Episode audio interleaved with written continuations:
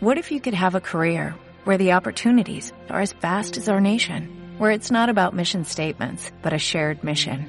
At U.S. Customs and Border Protection, we go beyond to protect more than borders, from ship to shore, air to ground, cities to local communities. CBP agents and officers are keeping people safe. Join U.S. Customs and Border Protection and go beyond for something far greater than yourself. Learn more at cbp.gov/careers.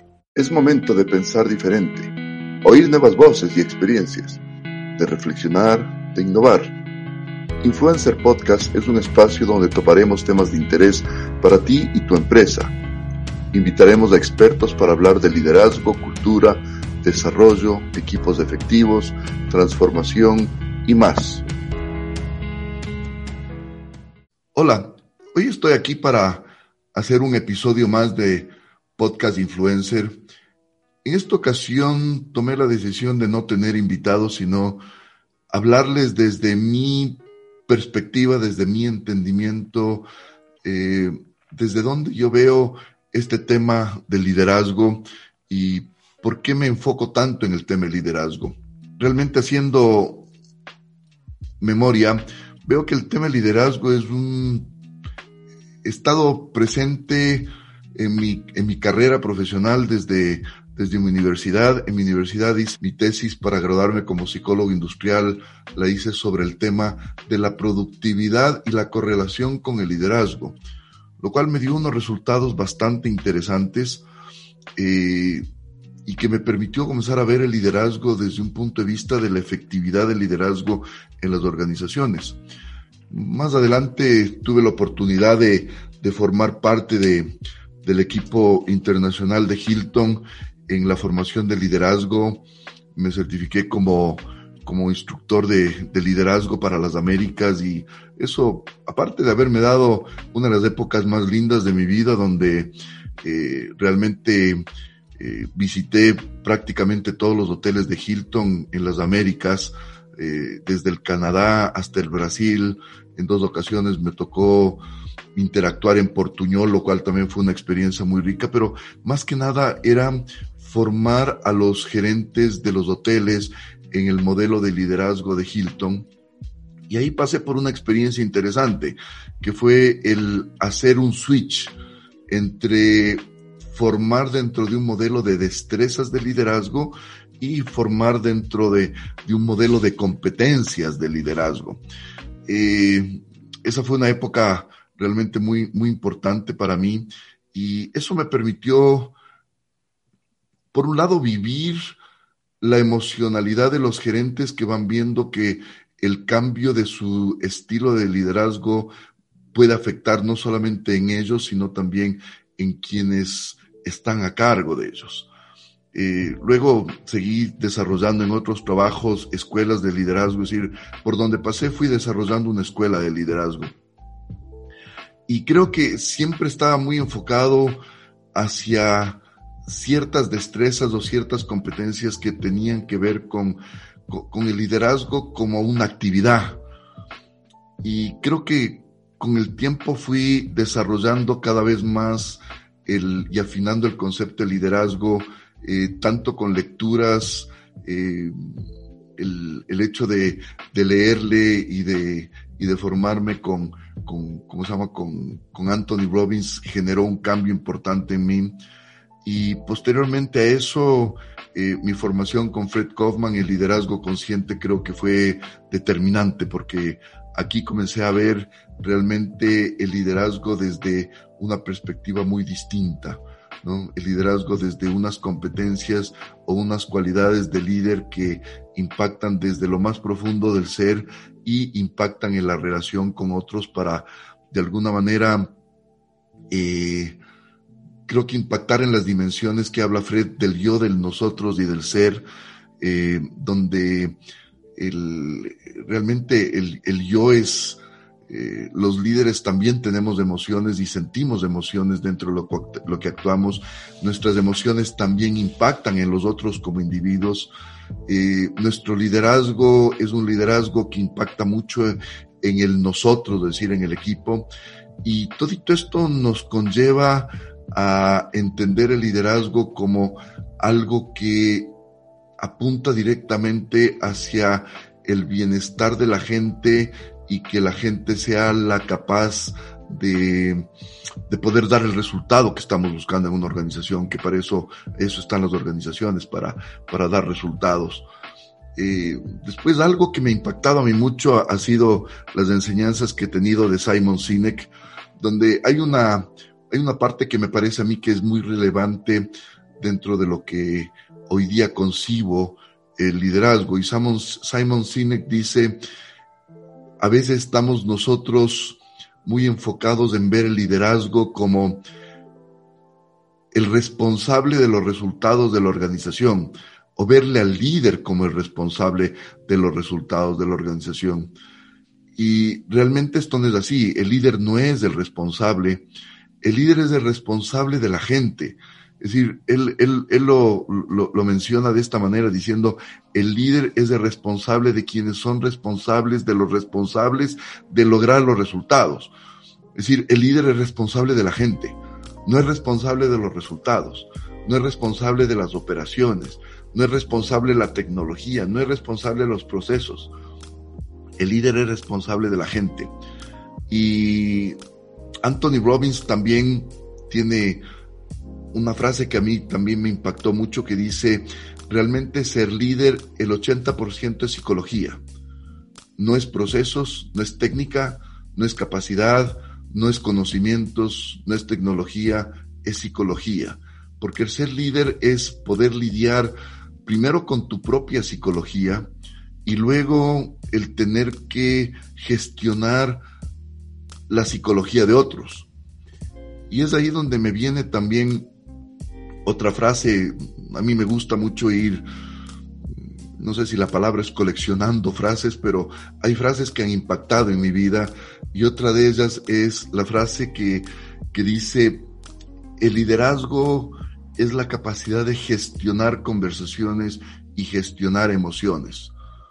Y es ahí donde comienza a tomar un, un sentido muy distinto el, el, concepto de liderazgo y desde ahí comienzo ya a enfocarme en un liderazgo que de alguna manera tiene, tiene un sentido muy humano. Entonces eso me llevó a mí a definir eh, con una frase de qué es liderazgo y para mí liderazgo es ser una buena persona. Y ser una buena persona dentro de la simpleza del ser una buena persona, ser una buena persona dentro de lo cotidiano de ser una buena persona. Eh, lo cual suena obvio, y lo cual yo creo que todos nos consideramos una buena persona, pero cuando comenzamos a desmenuzar el qué significa ser una buena persona, el mantener una comunicación abierta, estar abierta a los demás, el botar el ego, el soltar el ego, el dejar de pensar de que porque yo pueda tener una, un, rol o una responsabilidad de líder me hace a mí tener la razón, me hace a mí saber que yo tengo toda la razón sobre las cosas, el pensar que porque yo ordeno las cosas se tienen que hacer, comienza ahí a transformarse el liderazgo y ese ser una buena persona en algo muy difícil de serlo. Y es ahí donde yo creo que el liderazgo toma una relevancia fundamental.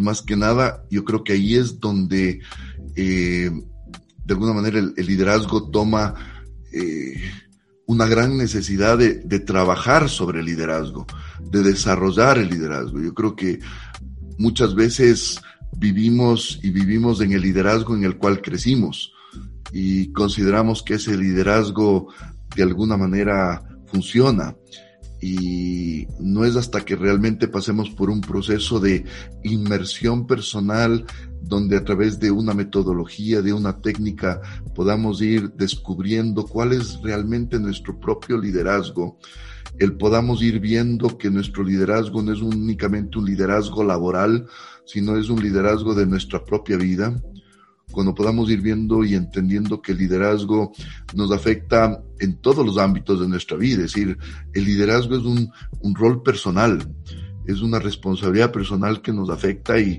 y tiene un, un, gran sentido dentro de la familia, en las amistades y obviamente en el lugar de trabajo, que es donde naturalmente vemos que el liderazgo está presente y creo que inconscientemente o de muchas maneras podemos ir viendo que el liderazgo eh, juega el rol protagonista, es decir, hacemos una, un símil de decir el liderazgo le pertenece a las organizaciones, y no es así, el liderazgo le pertenece a la persona y a su vida. Entonces, desde ahí yo comienzo a ver que, que, que, hay una, una, una variedad impresionantemente de líderes. Yo he tenido líderes de mi vida que han sido, bueno, creo que todos han sido un gran ejemplo y una gran enseñanza. Hay algunos líderes que recuerdo con, con mayor, ¿cómo se llama?, aprecio por lo que me han enseñado en cuanto al ser líder, por el ejemplo que han sido, por la capacidad de liderazgo que han sabido eh, demostrar e inculcarme. Pero también tengo líderes que me han enseñado mucho desde el demostrar qué es lo que no hay que ser como líder. ¿ya? Y muchas veces nos vamos dando cuenta de que el liderazgo es un tema que uno tiene que trabajarlo mucho y que uno tiene que trabajarlo desde lo más profundo de uno mismo para ir desarrollando el líder que, que hay en mí. Y, y, desde aquí estoy hablando de que hay ciertas cualidades que pueden ser innatas de la persona, pero también creo que hay ciertas cosas que uno tiene que desarrollar y que tiene que desarrollar para llegar a ser el líder que yo quiero ser. Entonces, el liderazgo yo también lo asumo como una decisión. Es decir, liderazgo no es algo que sencillamente viene con, ¿cómo se llama? Con, de por default en la estructura de uno, sino que el liderazgo hay que formarlo. Y el liderazgo requiere escuela. Y no todas las organizaciones son una verdadera escuela de liderazgo, ni por más eficientes ni por más grandes que sean y por más exitosas que sean.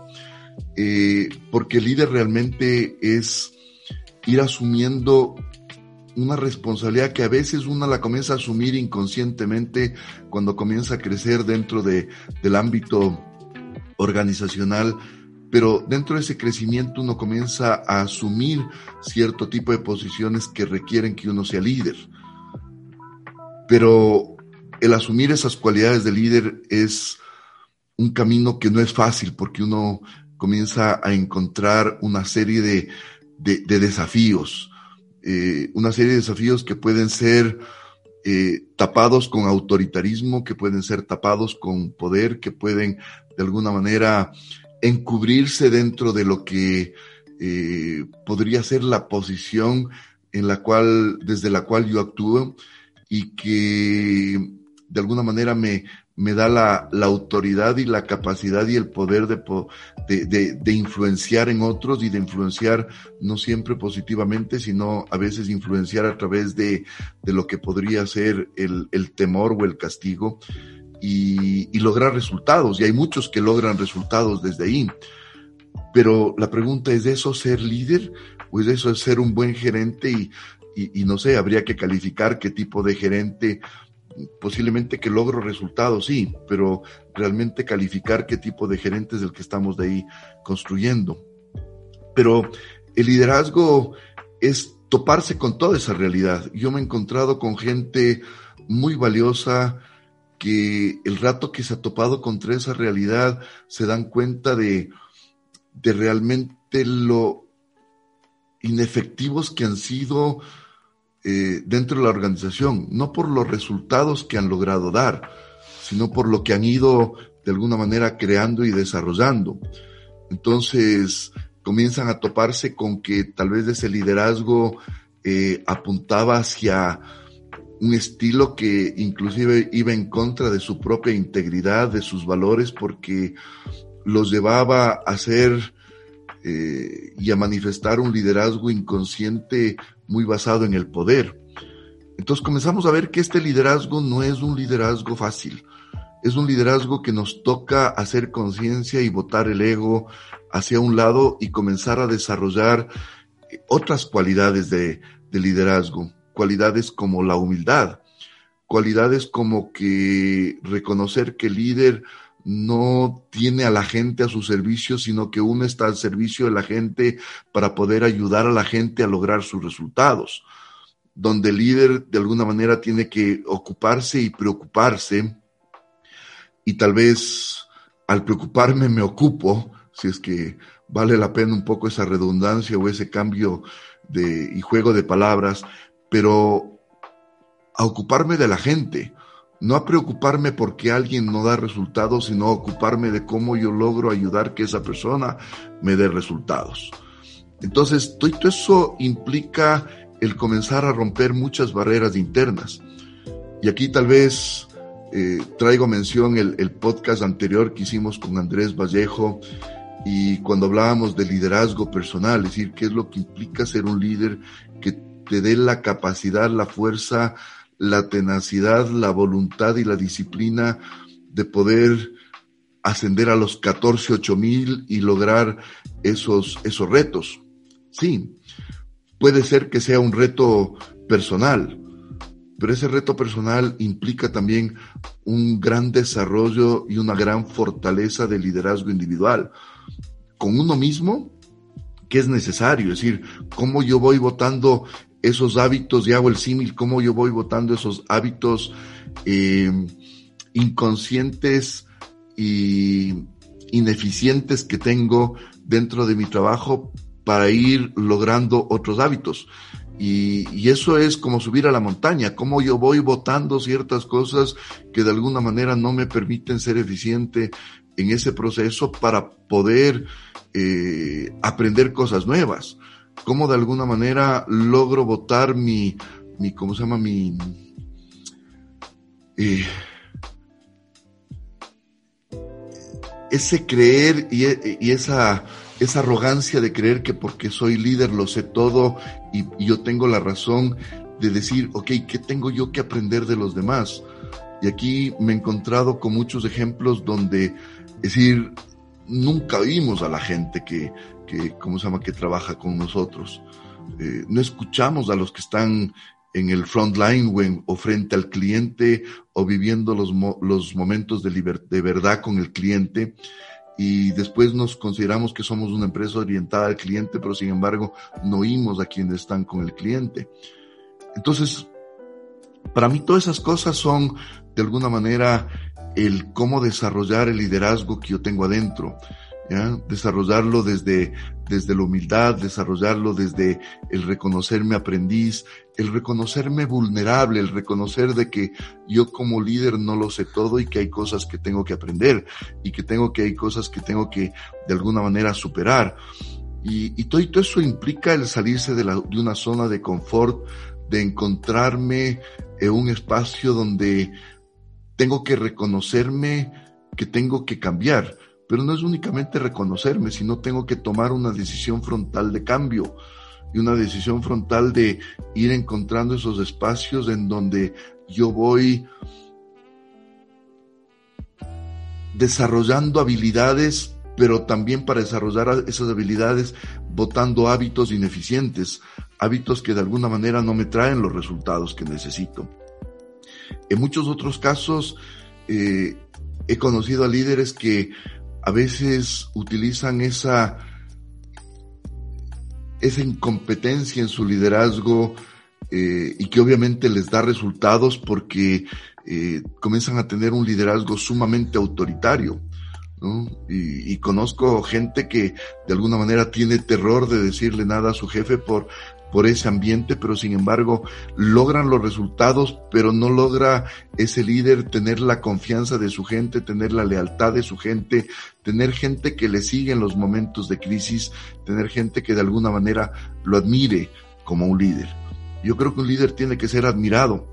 Entonces, también esa incompetencia se genera por mecanismos de defensa que vamos creando alrededor nuestro para ser el líder que nos funciona, pero ese líder que nos funciona es un líder que de alguna manera no implica trabajo en lograr ser un mejor líder para obtener un mejor resultado. Eh, el otro día conversaba con, con, con alguien, un gerente de una empresa muy exitosa, y la respuesta que me dio es, Diego, yo no necesito desarrollar a mis líderes.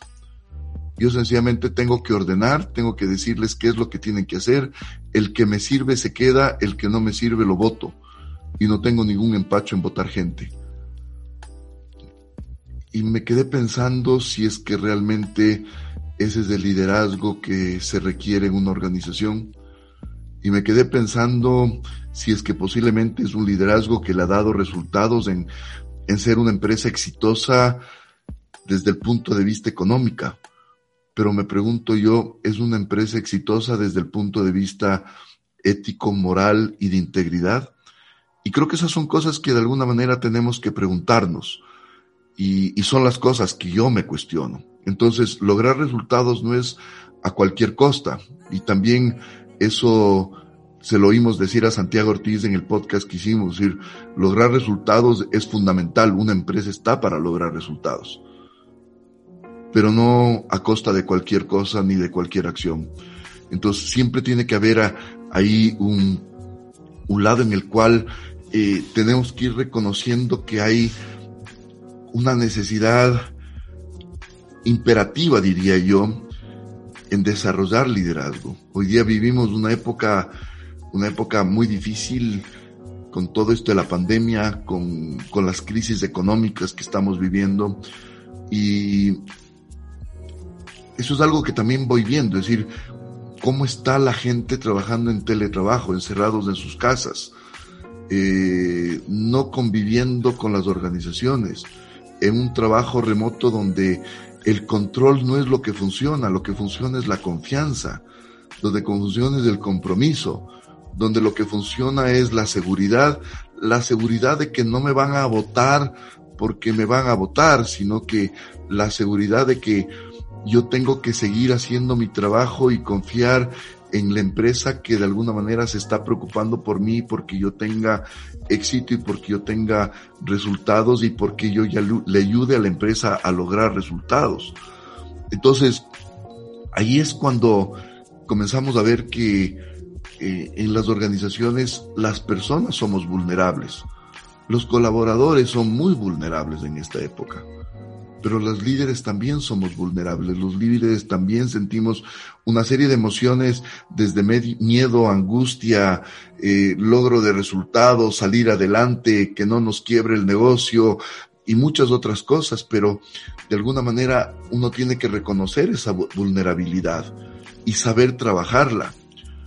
Algún día eh, me preguntaron de por qué yo escribo lo que escribo y a veces me doy cuenta que yo escribo las cosas que a mí me cuestan desarrollar como una parte inherente de ese romper cierto tipo de, de ¿cómo se llama? De, de hábitos que posiblemente necesito mejorar y posiblemente donde más escribo es donde más me cuesta.